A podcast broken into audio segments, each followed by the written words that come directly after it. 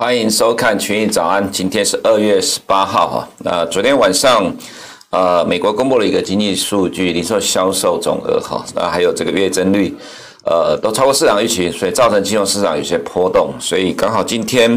呃，我们的焦点呢，就来讲一下这个部分。因为昨天晚上也有一些人在呃跟我在讨论这个问题，我想我们就顺便今天拿来做个解读哈。那今天大概呃专题的部分有三点啊，因为呃刚好昨天台湾的开红盘，所以有很多投资人都有很多的问题，所以我们今天就把。呃，专题的这个部分呢，花了多一点时间来分析哈。那刚好呢，这今天所讲的专题呢，我们在二月五号、二月八号跟二月十二号都有提到哈。所以呃，如果说在过年期间呃你没有机会收看我们节目的话，我们今天再复习一次。那所以今天这个专题呢，其实也不能说我们高瞻远瞩了，但至少我们在春节的时候，我们就先做了这样的一个专题哦。刚好在过年的第一天就碰到这样的情况哦，其实对。对于投资人来讲，看过了再复习一次，没看过你就会知道。呃，为什么金融市场，尤其是美国市场哦，会是有这样的一个发展哈？好，我们先看第一个部分，加权指数上了一万六千点的整数关卡，跳空直接突破了新高哈。这个在昨天我们专题有提到哈，就是说我们认为指数上会突破一六二八三一月二十一号的高点，但台积电不见得会突破高点哈。那台积电是否继续冲啊哈？那我们答案是我们认为肯定的了哈，只是说它不会一路的一直往上走，它是走走停停的哈，去呃有时候也会跟着美股。再震荡一下，但趋势上还是持续往上走高。第二部分是实质利率或直利率上涨，美元升值，资金股转债或者资金回流美国。哈，有关实质利率这一块对市场影响，我们在二月五号的时候有提过了。好，那今天我们再一次的呃分析，跟各位投资人去解读一下这样的一个状况。那再来是呃今天凌晨有 Fed 会议记录哈，那 Fed 维呃，这里面提到说，Fed 会维持购债，直到达到充分就业跟两趴的通膨目标，不要忽略通膨暂时性的上升，缩减购债在一段时间内难以达到哈。这个部分呢，呃，我们认为哈，跟二月十二号我们做的专题哈，解读耶伦在二月七号的谈话，其实大致上是一致的哈。那耶伦在二月七号的时候提到说，如果有一点九兆美元的纾困案的话呢，美国在明年年底，二零二二年年底就能够达到充分就业的失业率，那为什么会是指出在明年年底呢？因为明年年底刚好呃，美国要进入其中选举了哈，所以。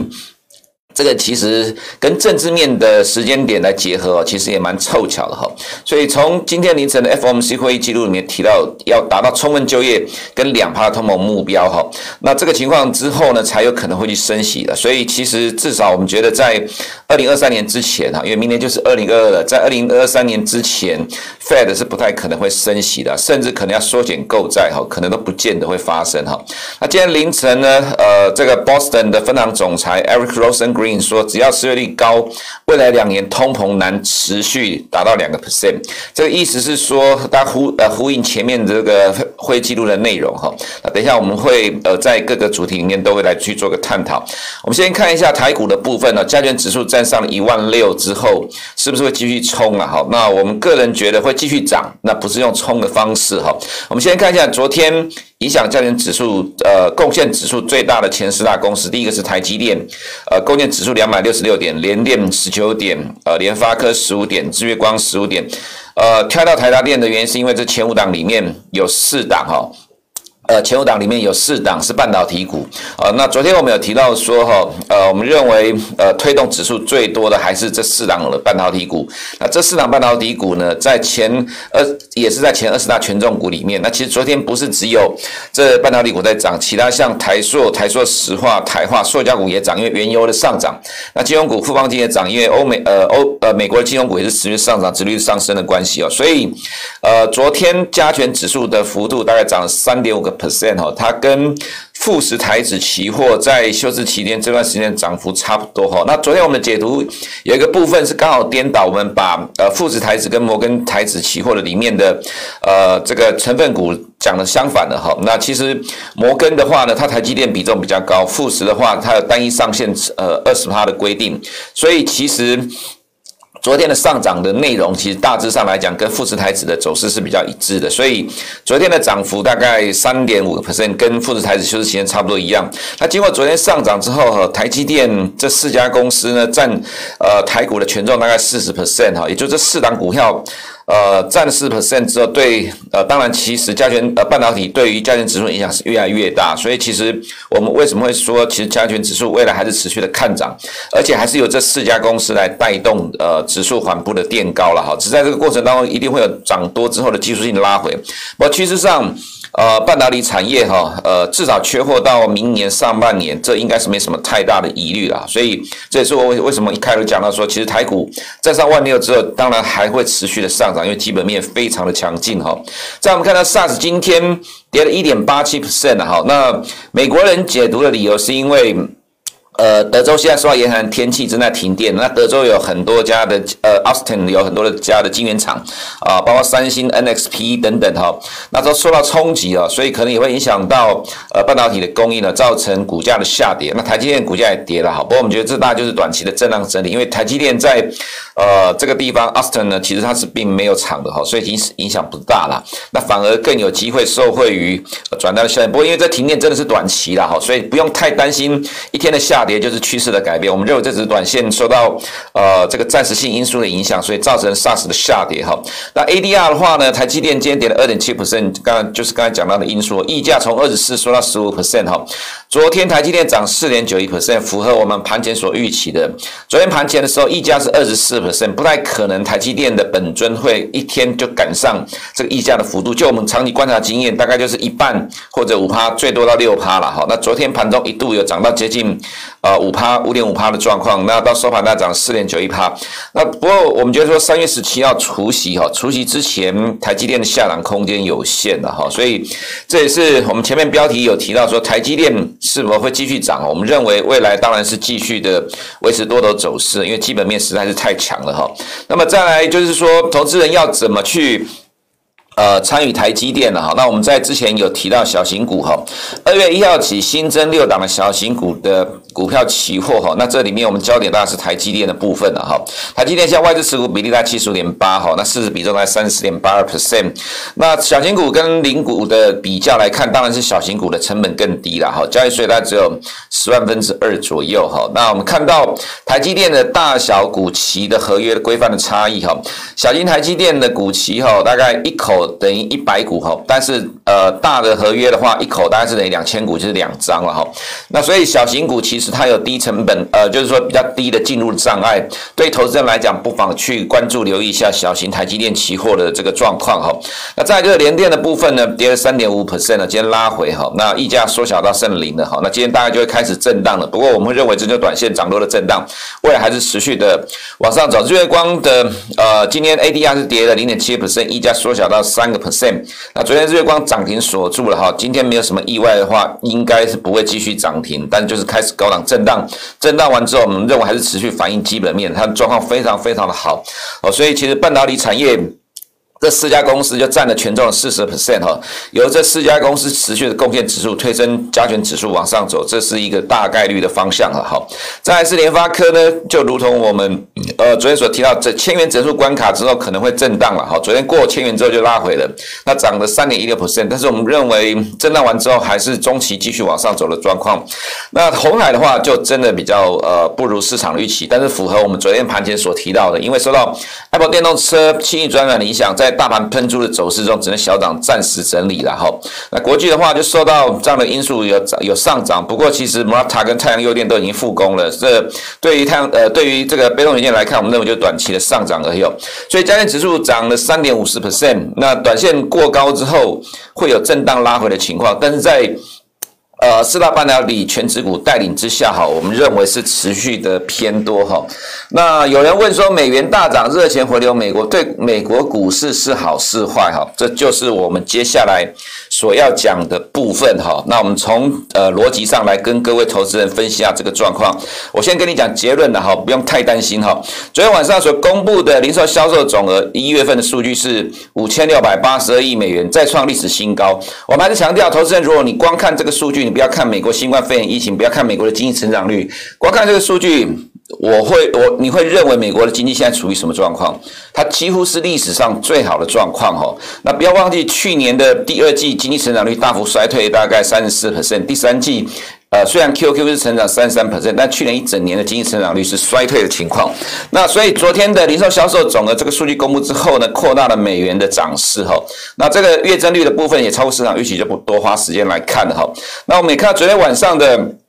呃，PPI 数据有超过市场预期哦，不过 PPI 反映到 CPI 有大概三个月的半年的落差时间了哈，所以呃这个部分虽然高于市场的预期，呃，但是我们认为呃这个对于呃金融市场的反应其实还好了哈。再就是一月份制造业工业生产的月增率哈一点零也比预期的来得好一点，这三个指标都比市场预期来得好，而且零售销售好了很多。最主要的原因就是因为一月的疫情趋缓，加上十二月底通。通过了九千亿美元的纾困案，带动了零售销售再创历史新高。所以纾困案对美国经济有没有重要？非常非常的重要。所以现在的一点九兆美元纾困案在通过之前呢，我们认为美股即使有短短期的震荡下跌哦，其实幅度也不大也不深，时间也不会太久。这个震荡完之后，还是会再继续往上走高。我们从经济数据就可以看到纾困案对美国经济的帮助了哈。这也是为什么拜登政府强力的要推动再来一点九兆美元纾困案哈。所以呢，在经济数据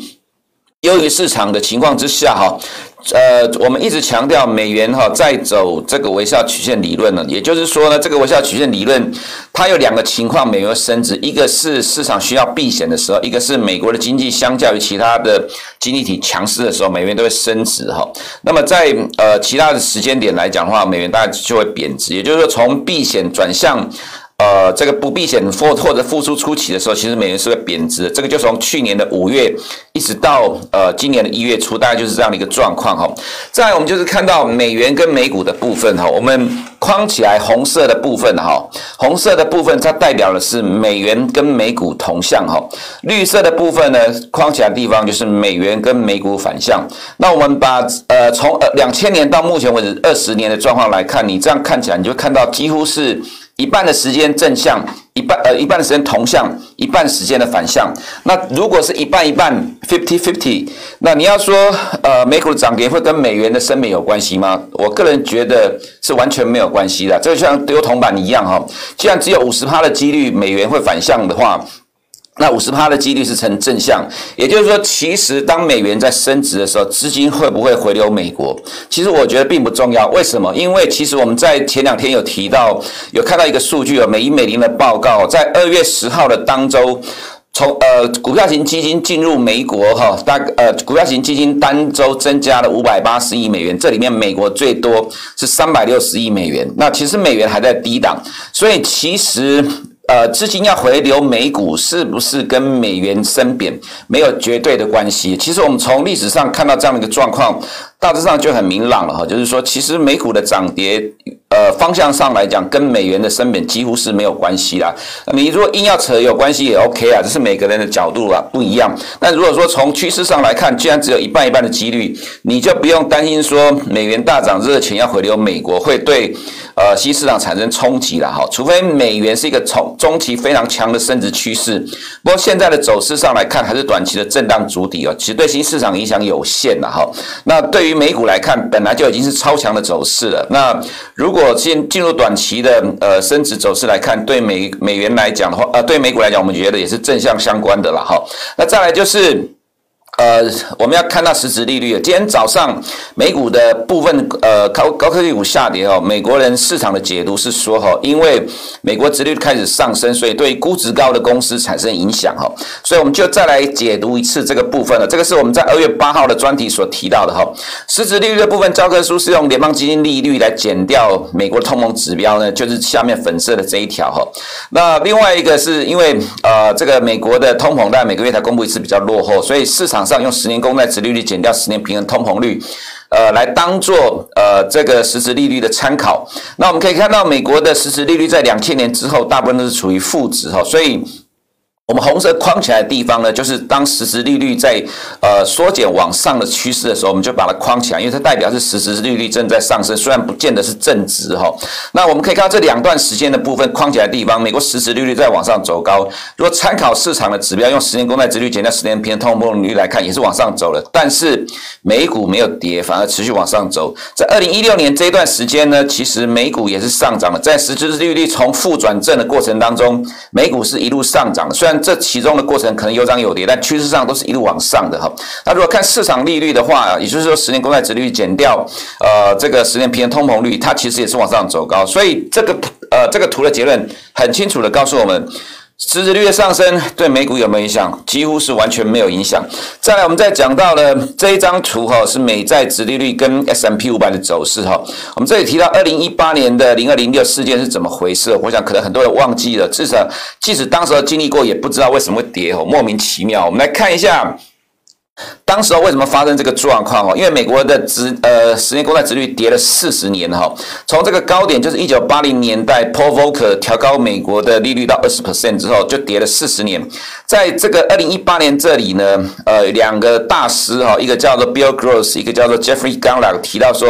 二点六趴的殖利率一旦出现确定之后，美国会大崩盘，美国股市了哈。那结论是什么？原因是什么？原因是因为它突破了三十呃三这个十年公债殖利率的长期下降趋势线。那其实后来了哈，在这个事件过了之后，我有看到像 Jeffrey Gundlach 跟 Bill Gross 他们都有提到，因为有记者采访他们说，这个二点六是怎么来的？原来是突破了下降趋势线之后得到的。那也是从此之后呢，我就不太看这两个大师的说法。原因是什么？Jeffrey Gundlach 说他的决策哦，百分之六十是技术分析得到的结论呢，来定出方向。那既然是如此，就不需要。要看的，因为技术分析，也许我们可能都比他还要来的更强了哈，所以，呃，我们还是从基本面角度来去分析市场的趋势了哈，所以呢，二二点六 percent 呢。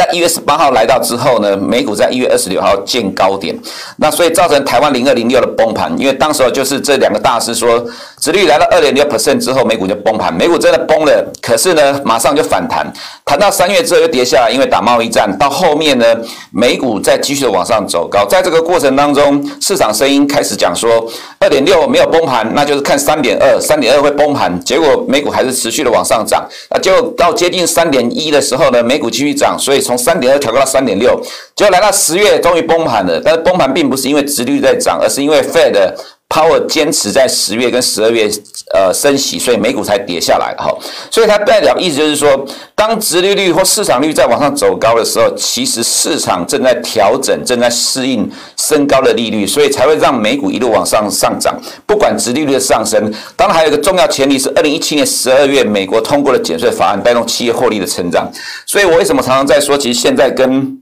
呃，这个时间点很像，因为美国正要通过一点九兆美元的纾困案啊，所以美国的企业获利应该会大幅度的成长，在今年，这也是为什么我们认为了哈，其实市场一直在讲实时利率上升，呃，美股会跌哈，我们大概就是笑一笑就好了，其实不太需要担心美债殖利率上涨对美国企业呃对美国企业获利产生的影响。那再来就是看到这张图，也是我们在二月八号所提到的哈。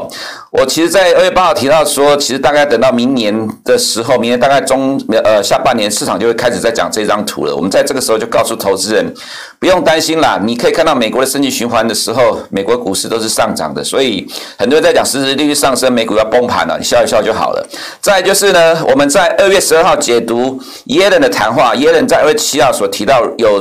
一点九兆美元纾困案的时候呢，二零二二年底就会达到充分就业失业率四 percent，虽然不是。美国呃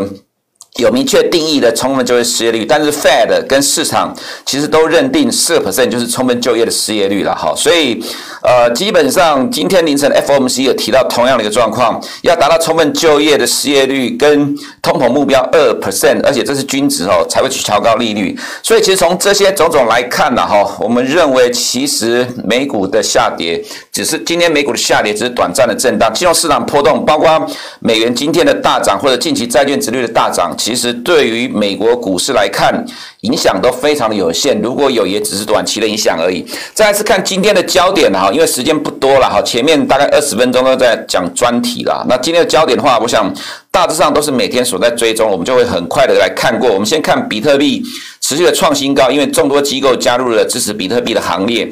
到道琼的话，今天是涨创新高啊，市场解读是因为殖利率上涨的关系，有利金融股。不过我们看的结果啦，觉得反而是什么？是十三 F 报告，巴菲特买进的 Verizon 跟 Chevron 的关系啊，因为。这三档 Home Depot、Verizon 跟呃 Chevron 这三档股票就是道琼涨幅呃就带动涨点最多的前三档股票，刚好两档是巴菲特买进的。然后呢，巴菲特卖出了 Apple，所以 Apple 跌了一点七六 percent。所以我个人结论是，今天的美股涨跌其实跟巴菲特的呃十三 F 报告有关啊，跟市场解读的因为殖利率上涨所带动的。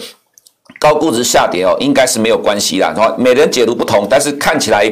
呃，跟这个十三 F 报告比较接近了哈。那再来就是呃，今天的纳斯达没有跌很重啊，因为其实很多的科技股小跌而已哦。最主要当然也有这些大型全值股有涨有跌，互相撑住。像 Amazon 涨一点二一 percent，Alphabet 还是有涨的哈。所以我们认为其实呃，科技股还是主流，还是趋势啊哈。那十年公债殖率大涨之后暂时拉回哈，也因为 FOMC 的记录出来之后就暂时的拉回哈。那我们看到 FOMC。记录在凌晨三点出来之后，后面就呃回到了今天的相对的低点啊，所以这只是暂时的震荡整理。那中期来看，我们认为殖率还是缓步震荡，慢慢垫高的走势。美元的话，在九点半零售销售公布之后就扩大了涨势了，好，那所以其实这是有人先知道了数据的，在昨天就先涨了。趋势上来看，美元连续两天的大涨，哈，就是因呃经济数据的关系，所以我们会认为这是朝向微笑曲线的理论在走。那欧元的话呢，就像我昨天有提到说，我们觉得昨天的下跌，哈，这个其实感觉上本来就是大涨的，硬生生被直率的上涨拉下来，哈，这感觉上就好像。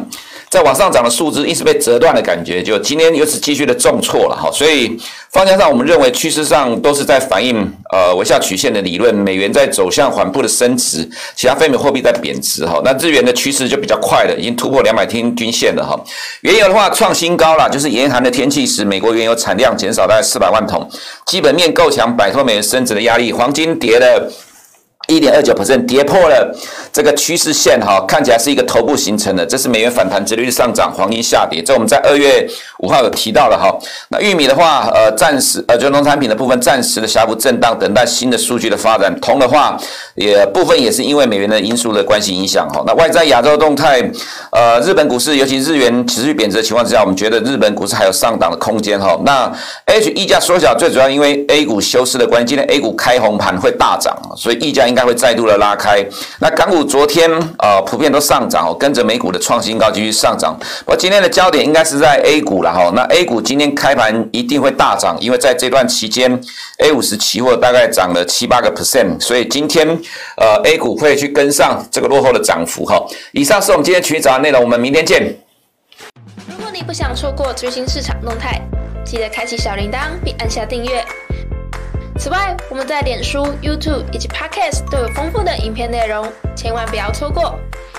每日全球财经事件深度解说，尽在群益与您分享。